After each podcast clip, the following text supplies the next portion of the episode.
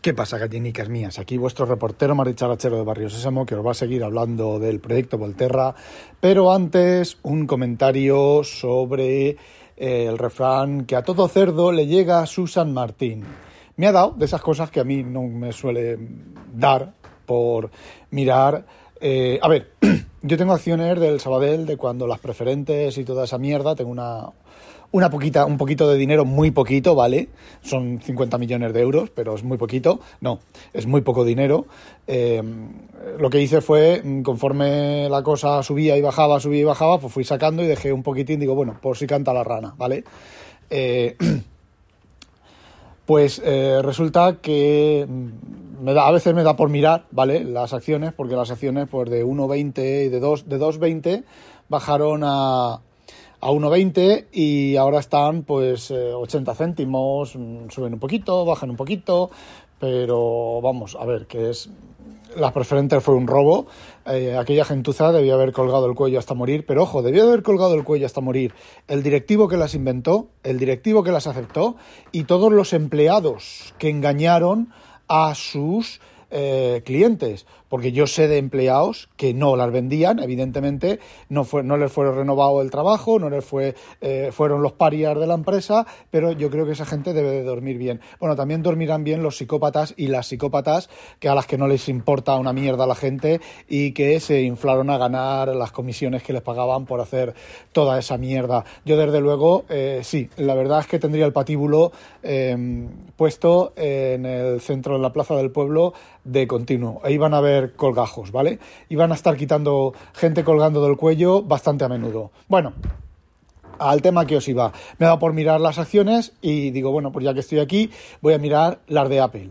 Y resulta que Apple hoy, hoy en concreto, pero ahora lo vuelvo a poner aquí otra vez, eh, hoy pues parece ser que aquí ha habido, está mantenido y luego a partir de las dos está teniendo un bajón del, del 15 a las 2, me refiero del horario de donde sean esto de las acciones, que sean estar dos tullidos. Pero me ha dado por mirar los 5 días y he visto que va de bajón. Me ha dado por mirar un mes y resulta que hay subida, ¿vale? El 26 de octubre por ahí tenía, tuvo una subida, pero me ha dado por mirar tres meses y veo que va de bajón, y me da por mirar un año y veo que va de bajón, y me da por mirar tres años y veo que ha ido subiendo y que tiene tendencia a bajar. Las acciones de Apple están bajando.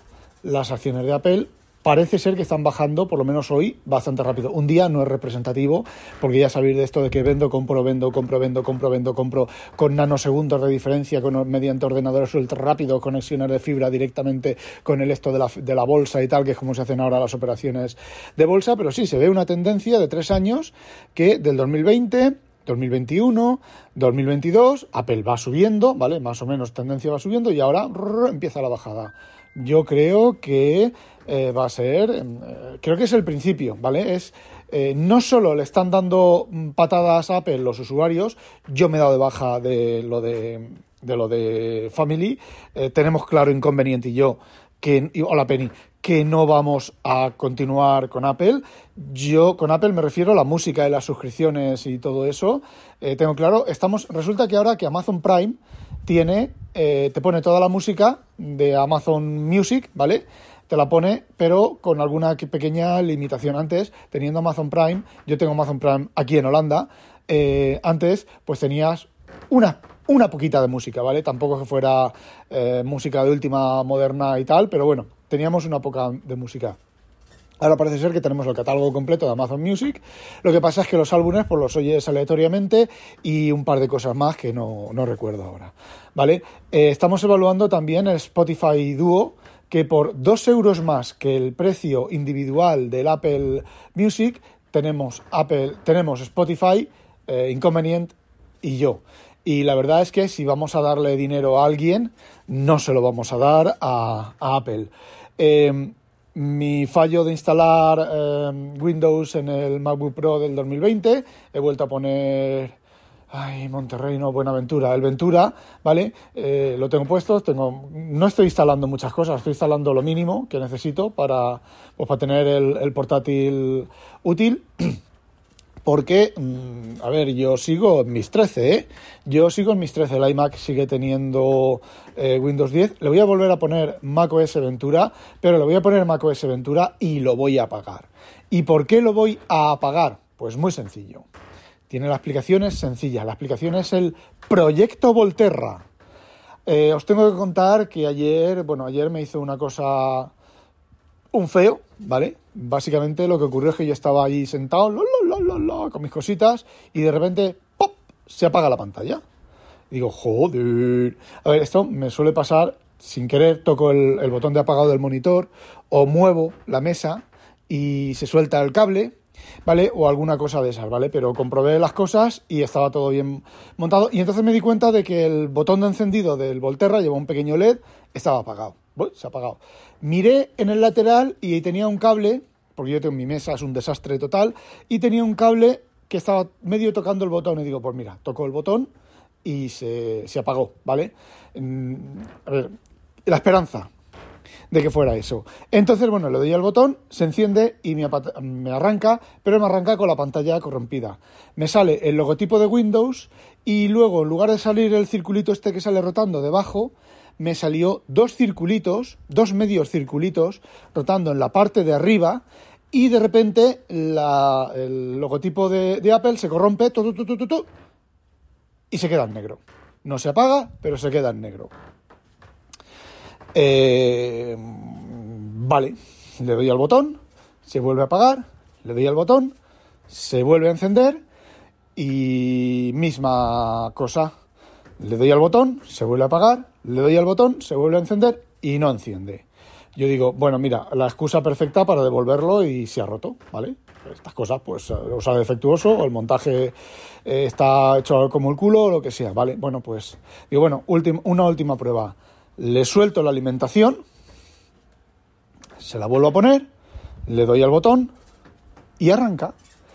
Y entonces me dije, bueno, pues por si acaso ha sufrido alguna cosa, algún desperfecto interno o lo que sea, pues le voy a hacer un reset de fábrica, ¿vale? Como se hace en Windows, te vas a administrador a las opciones, settings, vas a la opción de sistema y de no sé qué no sé cuánto, le dices reiniciar, reiniciar borrando mis datos, reiniciar sin borrar mis datos, como todo lo tengo en OneDrive en la nube, pues bueno, borrando mis datos, se reinició y cuando se reinició me dio la posibilidad de continuar en inglés o en español. Le di español, ¿vale? Solamente por probar. Se me cargó en español. Cuando hace la instalación de, primer día, eh, no te da español, te ofrece inglés, alemán, francés y japonés y no sé. En los idiomas en los que se, vende el dispositivo este.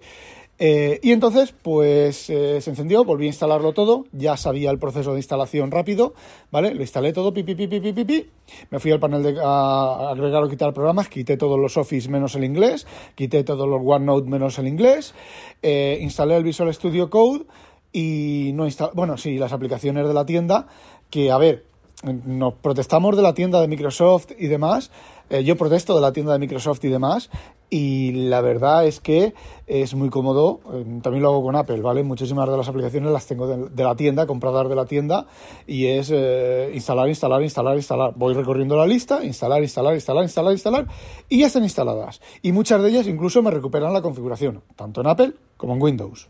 Y bueno, tengo el Visual Studio Code arranca que te cagas, ¿eh? incluso el primer arranque arranca súper rápido. Ahora la duda queda si volver a instalar eh, Visual Studio, que me imagino que sí, que lo instalaré, si me gusta cacharrear y trastear un poco con, que es para eso el, equipo ese. Eh, bueno, ahora que le he tenido más uso, sigo sin estar convencido con el tema de la pantalla. He conseguido mejorar algo la resolución poniéndolo a 125 y luego yéndome a las opciones de fuente y ampliar un poquitín la fuente. Entonces la fuente se ve un poquito más grande y ya no se ve tan borrosa. Eh, ventaja, que los marcos y todo eso son gigantescos. Yo no sé, los marcos son gigantescos. Evidentemente está diseñado para tocar con el dedo, pero cuando no tocas con el dedo, pues quedan gigantescos. Entonces, mi siguiente opción va a ser ponerlo al 100% de escalado y eh, cambiar el tamaño del texto bastante más. Lo tengo un 10%, pues a lo mejor un 20%. Por cierto, el reventón me pegó justo después de hacer eso. Estaba en el panel de control, cambié el tamaño del texto, ok, cerré y 10 segundos, 15 segundos después, ¡rom! pegó el flashazo. Así que también lo tengo puesto así, a ver si vuelve a reventar y si es alguna cosa de esas que simplemente, pues, temas de vídeo, de hardware, porque ahora, pues, las fuentes y los cuadraditos y los marcos y los fondos y todo eso, todo eso no se pinta como se pintaba antes, que eran primitivas gráficas y se ponía, le decías a la tarjeta de vídeo, pinta una raya de aquí aquí, luego pinta una raya de aquí aquí, luego pinta otra raya de aquí a aquí. Ahora, con esta brocha, pinta la la brocha de aquí a aquí, o incluso moviéndola tú en, bucle, ¿vale? Moviéndola el, software que printa en la pantalla. No, no, ahora se le da el fondo, se le da el tal, se le dice el Z-order, se le da la ventana, se le da la decoración, tal, y el sistema de vídeo se encarga de hacerlo todo en 3D y todo ese tipo de cosas. Entonces, puede que sea algo de eso, eh, que, esté, que haya fallado, lo sabré pues durante estos días, porque ya os he dicho que voy a instalar macOS en el iMac eh, más que nada para que tenga su, sistema operativo, ¿vale? Nativo, y lo voy a pagar y voy a trabajar con el Volterra y con el con el Volterra y con el, yo lo diré, coño, con el MacBook Pro Air, que bueno, que yo todas mis cosas las sigo teniendo en Apple, ¿vale? El Devon Think, eh, el Devon Think de momento es insustituible. Completamente, completa y totalmente insustituible. El Dogfetcher, eh, bueno, del Dogfetcher, pues indexando me ha reventado varias veces, no he terminado de indexar todavía todas las cosas, eh, me ha reventado varias veces. Em, no sé, a ver, ya os dije que el Dogfetcher no era ninguna, ninguna maravilla maravillosa mm, mágica, ¿vale? Es un programa pues bastante cutre, hecho por un chaval que tampoco es que le ponga mucho amor, como muchos open source. Ahora os cuento una cosa, ay, si yo iba a grabar esto por eso, ahora os cuento una cosa. Y bueno, sobre el proyecto Volterra, de momento no hay nada más. El equipo se calienta, ¿vale? La cajita se calienta bastante. Eh, para hacer cosas normales, el rendimiento es bueno, ¿vale? Es lo que uno espera, ¿vale? El problema está, por ejemplo, tú imagínate que dejas, estás compilando, ¿vale? Y te pone, bueno, yo la, aplicación del curro en el i9 tarda 8 o 9 minutos a compilar, ¿vale? A, reconstruirla completa. Vale, pues mientras se recompila, pues yo me pongo a hacer otra cosa. Aquí, si te pones a hacer otra cosa, no, estoy, no he recompilado la aplicación del trabajo en el Volterra. Podría ser un buen test, ojo, podría ser un test buenísimo, pero bueno, no he compilado el, el, esto, pero si te pones a hacer una cosa en background, copia de ficheros o lo que sea, y pues bueno, pues voy a navegar un rato, se nota, ¿vale? Se nota que el navegador pues eh, hace scroll a trompicones y notas incluso a veces hasta el ratón pega algunos algunos saltos. Eh, no es un equipo de alto rendimiento, ¿vale? Pero para, mm, no sé, a ver, funciona bien. Eh, también es cierto que si alguien me hace una oferta interesante, y una oferta interesante son, vale 700 euros y lo compras tú ahora mismo, te tienes que ir a la tienda de Alemania o a la tienda de Francia o no sé qué otras tiendas, pero en España no lo puedes comprar. Si alguien me lo ofrece 675, o sea, 25 euros menos, eh, se lo envío, ¿vale? Porque me conozco, me voy a liar a mirar cosas y a meterle mano y tal, y voy a perder allí miles de horas y al final me voy a quedar con con, o sea, no me va a servir de nada. Lo que sí que desde que estoy usando eh, menos macOS y estoy volviendo a mis orígenes, eh, me noto yo más natural haciendo las cosas, más eh, relajado. ¿Cuál es el mayor problema? Pues que los portátiles todavía no hay punto de comparación con el MacBook Pro M1 y sobre todo, sobre todo, sobre todo, sobre todo lo más principal es Devon Think. No existe ningún reemplazo ningún reemplazo que en Windows que sustituya a Demon Think y que haga incluso dos aplicaciones diferentes, tres aplicaciones diferentes que hagan eh, lo que hace eh, Devon Think por sí solo. Eh, no las hay, he probado.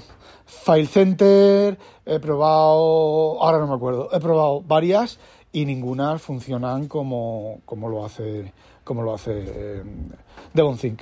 La idea Fijaos lo que os digo, la idea sería, si hubiera alguna aplicación que hiciera lo que Devon Think en Windows, sería usar la Surface Pro 8 como tableta y como ordenador, ¿vale? Y todo lo demás, olvidarme de todo lo demás. Ahora, con, esto de Android, puedo usar la aplicación de Kindle. También está eh, este... Ay, no me acuerdo cómo se llama ahora esta, aplicación, otra aplicación de leer libros. Eh, vamos, básicamente tienes casi, casi no, bastantes aplicaciones de, de por ejemplo, FB Reader no está, bastantes aplicaciones de Android en, Windows y funcionan bien, ¿vale? De hecho, con el, en el, con el rollo, el, ¿cómo se llama? El rollo este que gira que tiene Microsoft, que tengo uno, ¿vale? De, hace un montón de tiempo, pues con ese me he hecho atajos, atajos personalizados y puedo pasar página con él. O sea, estoy leyendo y pum, hago clic, roto y pasa página, roto y pasa página, ¿vale? Eh, a ver, siempre hay un roto para un descosido. Eh, no sé. Mm, el problema es el que no hay reemplazo de DemonThink. Y bueno, el iPad. Los iPads se sujetan. Eh, incluso el iPad Pro de 13 pulgadas se sujeta mucho más fácil y pesa menos que la Surface Pro y el de 11 pulgadas, por supuesto. a Microsoft le falta un Windows con... Bueno, a lo mejor la Surface Go puede, podría sustituir, pero claro, Surface Go la pantalla la, no es 2 en 1 y, el rendimiento pues tampoco es el del M1, no sé, está la cosa, la cosa complicada. Bueno, lo que os quería contar, a ver, esto es de risa, luego decís del open source, luego decís de, la maravilla y lo fantástico y lo maravilloso y lo super mega que es el, el open source, bueno, la nueva librería OpenSSL, la versión 3, Ayer o antes de ayer sacaron un fallo de seguridad bastante grave que permitía, bueno, pues eh, permitía mm, lo típico, un desbordamiento de buffer, ¿vale? Eh, permitía acceso a hacer cosas malas, ¿vale? Anunciaron que iban a sacar el parche, el día que iban a sacar el parche, el momento que iban a sacar el parche, todo el tema, ¿vale? Sacan el parche y eh, Vale, toda la gente, bueno, habréis oído en Twitter gente quejándose, los, los, los buffers, quejándose de que, bueno, pues tienen que trabajar el día del puente eh, para hacer las, los reemplazos de las librerías, bla, bla, bla, bla, bla, bla. Vale. De estas cosas que a mí me da por mirar el parche que han aplicado, ¿vale? Como el código fuente está disponible, a mirar el parche. Pues fijaos, el parche era cambiar un igual, o sea, un mayor, por un mayor o igual en un buffer. Es decir, es una rutina que realiza una función, no sé qué función, qué función realiza, recibe un puntero y el tamaño del puntero. Hasta ahí, mm, todo bien, ¿vale? C. Ahora os explicaré una cosa. Esto se va a alargar un poco, pero creo que es interesante. Eh, recibe el puntero, hace una serie de operaciones y una de las operaciones es un bucle que compara mayor que el límite. Pero claro, los arrays en C son de 0 al límite menos 1. Con lo cual, estaba escribiendo, estaba comprobando, podía escribir, hacía el bucle sobre, sobre un byte más. Suficiente para producir un desbordamiento de buffer. ¿Vale? Bueno, pues lo cambiaron por mayor igual. O sea, menor igual. Ya está. Pero es que me dio por mirar la función entera y más arriba tienen otro igual sin arreglar. ¿Vale? Ya, y no sé, porque bueno, hay, hay más código en medio, si es un fallo de seguridad o no, ¿vale? Es que manda cojones. Ya os diré por qué. Bueno, pues yo el lunes por la noche dije, se lo comenté a Forlayo, ¿vale? A un tuitero que es amigo mío, que nos conocemos de haber trabajado juntos hace un montón de años, y eh, me le dije, mañana me bajo el código fuente y le paso un analizador estático de código, ¿vale? A ver si hay más ñapar de esas. Eh, yo no lo hice, no tuve tiempo ayer, ayer no, el lunes, el martes o el miércoles, ya no recuerdo, el día que fuera, ¿vale?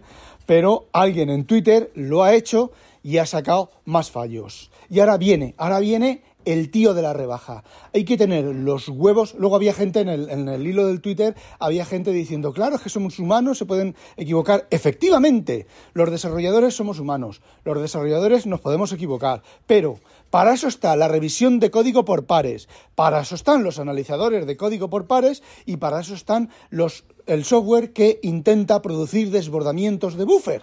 ¿eh? Y resulta que han sacado una versión de SSL y ni la han revisado por pares, ni han pasado un analizador estático de código, ni han, ni han em, em, usado un, programa de estos que intenta encontrar desbordamientos de buffer. Un software de seguridad un software de encriptación y de seguridad. Se me cae la cara de vergüenza. Esa panda de inútiles y es open source. A ver, no es que solo se me, calla, se me calla, se me caiga la cara de vergüenza por los creadores del software que no hayan hecho eso y que no hayan hecho la revisión. No es un programa para hacer piticos de boina, no es un programa para pintar culicos en, el, en la pantalla, no es un programa que hagas así, agites el iPhone y haga... No, es un programa de seguridad usado por miles de empresas, ¿vale?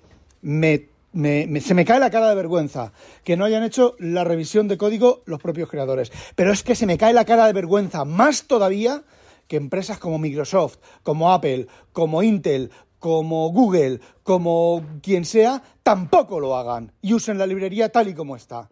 De verdad, se me cae la cara de vergüenza. Es de vergüenza, es de risa. Y, señores del open source, es open source. El open source es magic.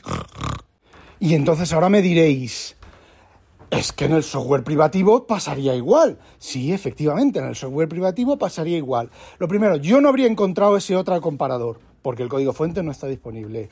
El analizador de código tampoco hubiera encontrado nada. Solamente los programas que intentan encontrar desbordamientos de buffer, a lo mejor, a lo mejor, hubiera encontrado el fallo, ¿vale?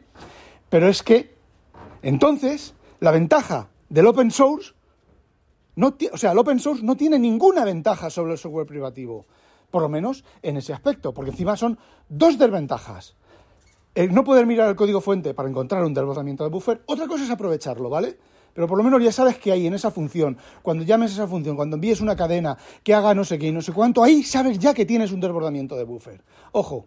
Luego, nadie puede revisar el código fuente salvo la empresa, con el open source lo puedes revisar, son de tres vectores de ataque, dos no son posibles. Entonces, sinceramente, tíos, me río y se me cae la cara de vergüenza. El otro día aquí el, técnico que tenemos de calle, el que hace las instalaciones y el que configura los equipos y demás de nuestras cosas, me dice, Rafa, eh, ¿qué posibilidad hay de SQL Injection en nuestras aplicaciones? Y le dije, ninguna, porque es que me equivoqué yo en una query Me equivoqué yo en una query, una actualización que hicimos, y la puse mal y falló en casa en, la instalación. Aquí funcionaba bien, porque la query realmente no se estaba usando, estaba usando otra cosa, no me di cuenta, y eh, hizo la instalación en casa del cliente y falló el programa. Y falló el programa por, eh, porque, bueno, pues la query estaba mal formada. De hecho, la query, mal formada no, la query, mentira, ves, ahora me he acordado. La query contenía, una de las cadenas de la query contenía eh, la comilla simple que es la que uso yo, la que usa Oracle, para eh, entrecortar las cadenas. Y entonces me dijo, Rafa, ¿y si eso ahí ponemos ahí un SQL y tal? Y bueno, no porque hubiera fallado miserablemente, porque no encuentra el, el tick de cierre. Podría fallar si tú pones un tick de, cierre, pero eh, el campo estaba guardando en una tabla de campo de texto. No hubiera pasado nada, ¿vale? Y entonces me pregunto, oye, ¿y el desbordamiento? Digo, no, porque las queries están dentro del, código. Es decir, eso no sale a Internet, eso es dentro del ejecutable y no, no puede haber porque las queries críticas, las que mm, trabajan con, con dinero, pues no hacen nada. Es decir, el, el programa no utiliza SQL para manejar el dinero. El programa utiliza SQL para guardar los registros. Con lo cual, pues hipotéticamente, hipotéticamente, porque el programa no trabaja con Internet, ¿vale? Pero hipotéticamente, si alguien encontrara un fallo de seguridad o usara la query, eh, una query para hacer lo que sea, eh, se graba en la tabla valores incorrectos, pero la funcionalidad de la máquina es la, es la correcta, ¿vale? Eh, porque no, a ver, y ahora y aquí no vengáis, claro, Rafa, como no. No, no, no, a ver, no me estoy dando el pegote, ¿no? Simplemente que es una aplicación que no utiliza SQL para sus cosas, ¿vale? De hecho, las conexiones se hacen, las conexiones a los servidores se hacen mediante otros protocolos que son igualmente vulnerables, ¿vale? Y, mm, eh, o sea, igualmente vulnerables, no, que pueden ser igualmente vulnerados, pero no es SQL, ¿vale? Y aquí ya, ya entra el, implementador del servidor. Si el implementador del servidor usa lo que usa, pues yo tengo que usar lo que él use, ¿vale? Yo puedo eh, guardarme eh, con límites y con... Sí, con límites, básicamente controlando, controlando límites. Eh, no puedo hacer otra cosa. Entonces, además, los límites se controlan con código ejecutable, no con SQL sacadas de no sé dónde, ¿vale? Entonces, bueno, pues Pues eso, eso es lo que quería contaros. Lo último es que lo del, lo del SSL es que clama al cielo. Y no es el lenguaje de programación, ojo, no es el que estén escritas en C++. Esto en C Sharp puede ocurrir exactamente igual. Evidentemente no de la misma manera, pero exactamente igual. ¿Qué os creéis? ¿Que un socket en, en C Sharp o en Java o en Visual Basic es más seguro? No es más seguro. Un socket recibe un stream de bytes, de bytes, bites, bites, ¿vale? Eh, chars, ¿vale? O un signet chars, ¿vale? Con un límite. Y tú cuando haces el array, cuando ejecutas el array y procesas el array, te puedes equivocar en el rango. Normalmente C Sharp revienta o te da una excepción, pero no tiene por qué. De hecho, el net y el Java tiene fallos de seguridad por desbordamientos de buffer. O sea, que eso, ¿vale? Bueno, pues esto era lo que quería contaros. No olvidéis sospechosos habitualizaros. Ademoni. Oh, oh, oh, oh.